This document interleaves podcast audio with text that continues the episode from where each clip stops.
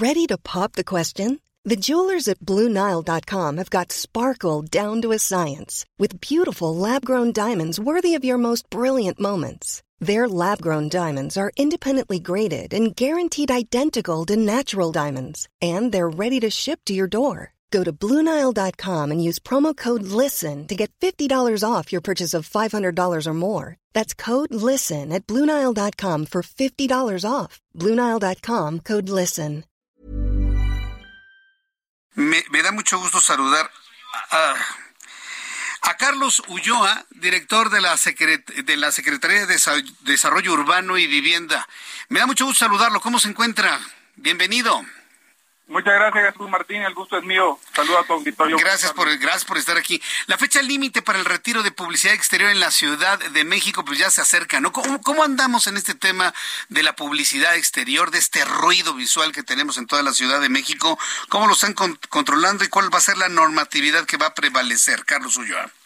Gracias, Jesús. Sí, mira, comunicarle, gracias por la oportunidad de informarle a tu audiencia en la Ciudad de México tenemos eh, un padrón, teníamos un padrón de 1.200 espectaculares de azotea que no contempla la nueva ley de publicidad exterior aprobada por el Congreso en el 2022, el 6 de junio.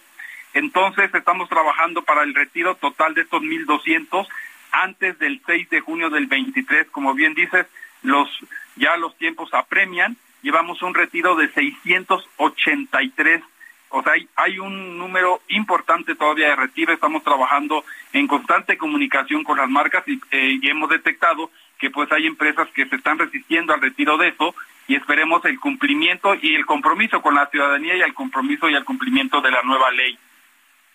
Entonces son 1.200 los que van a retirar. ¿Cuál es lo que están violentando? ¿Qué parte de la normatividad no están cumpliendo?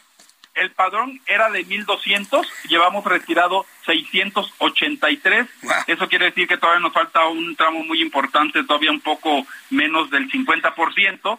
Hay empresas que te digo que se resisten, hemos detectado ahorita unas empresas que, por ejemplo, es Cinesa, Lagunas, Rapsa, que más o menos en el grupo de estos tres hay 250 espectaculares de azotea prohibidos en la Ciudad de México, pero también es una práctica que ellos tenían ya desde en administraciones pasadas, que con el amparo pues no pagaban derechos a la Ciudad de México en la ocupación del espacio público. Por eso es un sentido de seguridad para los capitalinos, para el transeúnte, para los vehículos, de que esto pueda prevenir pues, lamentables accidentes, es un asunto de seguridad y un derecho a que pues todos los capitalinos, capitalinos tengamos el derecho al paisaje urbano. Sí, aprovecho para comentar, a mí me ha tocado ver anuncios espectaculares en el segundo piso del periférico con una luminosidad en las noches que de verdad hasta distrae y puede provocar un accidente, ¿no? Muy luminosas las pantallas. ¿También esa luz se va a regular de esos anuncios, Carlos Ulloa? esa está regulada, este Jesús Martín. Mira, esta es otra modalidad que existe también de la publicidad exterior, que son estos estas estructuras de autosoportados, estos que están sobre una sobre, un pilar de acero. Estos hay 900 en la Ciudad de México, de los cuales únicamente 800 cuentan con la licencia. Tenemos en irregulares alrededor de 100. Vamos a seguir trabajando terminando el 6 de junio con estos seis. Un análisis muy exhaustivo para ver aquellos que están violentando la ley.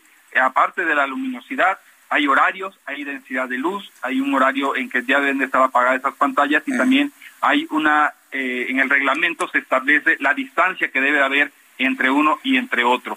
Esa es una parte muy importante. En San Jerónimo y el tramo de San Antonio también teníamos otra explotación que está prohibido en la ley, que son estos anuncios envolventes o muros ciegos que van sobre los edificios. Este, ahí estaba una saturación eh, la verdad, bastante como un punto de, mucha saturación de esta contaminación visual. Se reguló, también no lo permite la ley. Y decirte también que en las unidades habitacionales está prohibido la publicidad, tanto de eh, envolventes como de muros ciegos y obviamente de, azotea, que prohíbe la ley, pero también en áreas de sitio patrimonial.